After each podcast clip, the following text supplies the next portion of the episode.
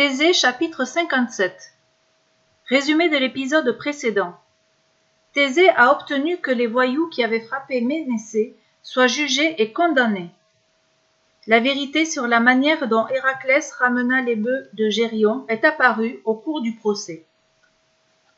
L'homme se tenait droit, la tête dressée, comme s'il voulait tutoyer les nuages. Mais son pas hésitait parfois. Un caillou, un trou dans le chemin le faisait trébucher. Aussitôt une main retenait son bras. Elle l'aidait à retrouver son équilibre. Puis elle s'esquivait. Cette main ferme et attentive était celle d'une jeune fille qui marchait en silence dans l'ombre de l'homme qu'elle suivait. Elle se tenait aussi droite que lui. Rien ne courbait sa silhouette. Leurs pas soulevaient la poussière. Elle avançait pieds nus. Lui boitait légèrement. Il s'aidait d'un bâton noueux dont la pointe tâtonnante le précédait. Ils arrivèrent près d'un puits. Elle le fit asseoir et puisa un peu d'eau au creux de ses mains pour le rafraîchir.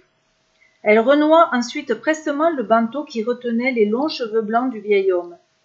Les gestes de la jeune fille étaient empreints de douceur, mais son corps semblait dur comme de la pierre. Des passants s'étaient approchés, elle leur tendit la main, comme la mendiante qu'elle était. Une femme y déposa deux galettes et quelques olives. Elle remercia d'un sourire et se mit à nourrir le vieil homme. Il remuait à peine les lèvres, avalant machinalement ce qui souffrait. Replié à l'intérieur de lui-même, profondément, très profondément. Rassasié, il prononça ses premiers mots de la matinée. Merci, Antigone, merci. Allons maintenant. Sans un murmure, la jeune fille se leva, ils reprirent leur route. L'homme était aveugle, mais il marchait toujours devant. Elle le laissait faire, indiquant parfois d'une impulsion de sur son coude la direction à prendre. C'est ainsi que sans même le savoir, cet étrange couple atteignit ce jour-là la ville d'Athènes. Le regard vide de l'homme, le silence de la jeune fille, tout était surprenant dans l'allure de ces deux mendiants. Les gens chuchotaient sur leur passage, impressionnés.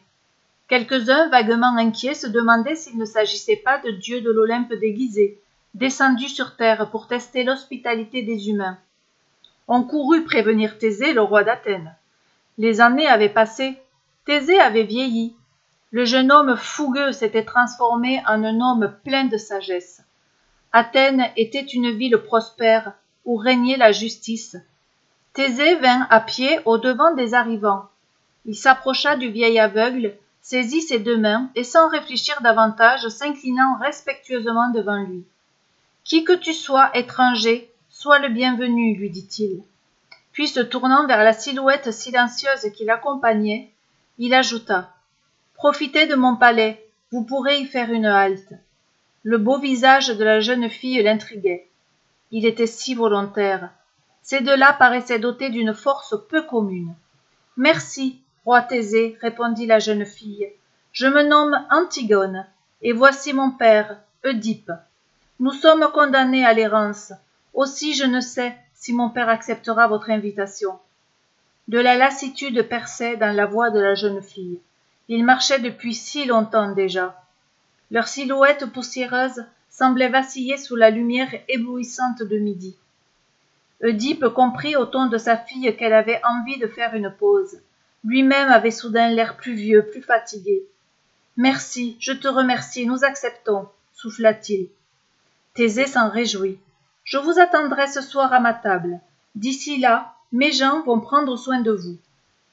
Lorsqu'il les vit apparaître le soir pour le repas, c'est à peine s'il les reconnut. Antigone, lavée, peignée, vêtue d'une toge blanche, ressemblait à une vraie princesse. Oedipe, débarrassé de la fatigue et de la poussière de la route, avait des allures royales. Thésée était intrigué par ces curieux visiteurs, mais la politesse lui interdisait de les questionner. Or, ni l'un ni l'autre ne se confièrent. Mais qui étaient-ils? Quel sort étrange les avait jetés sur la route? Dans la nuit, Thésée décida d'en savoir plus. Il rendit visite au devin Tirésias. Celui-ci avait quitté sa grotte de Thèbes pour une caverne non loin d'Athènes. Cela faisait bien longtemps que Thésée n'était pas venu le voir le devin.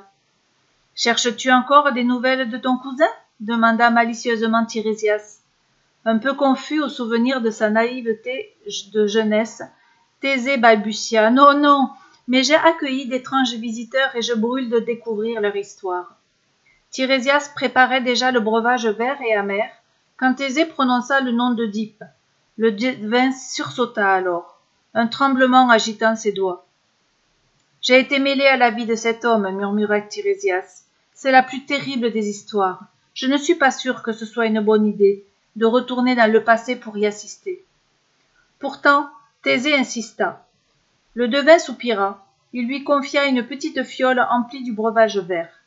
Cette potion te permettra d'accélérer la marche du temps selon ton désir, lui dit-il.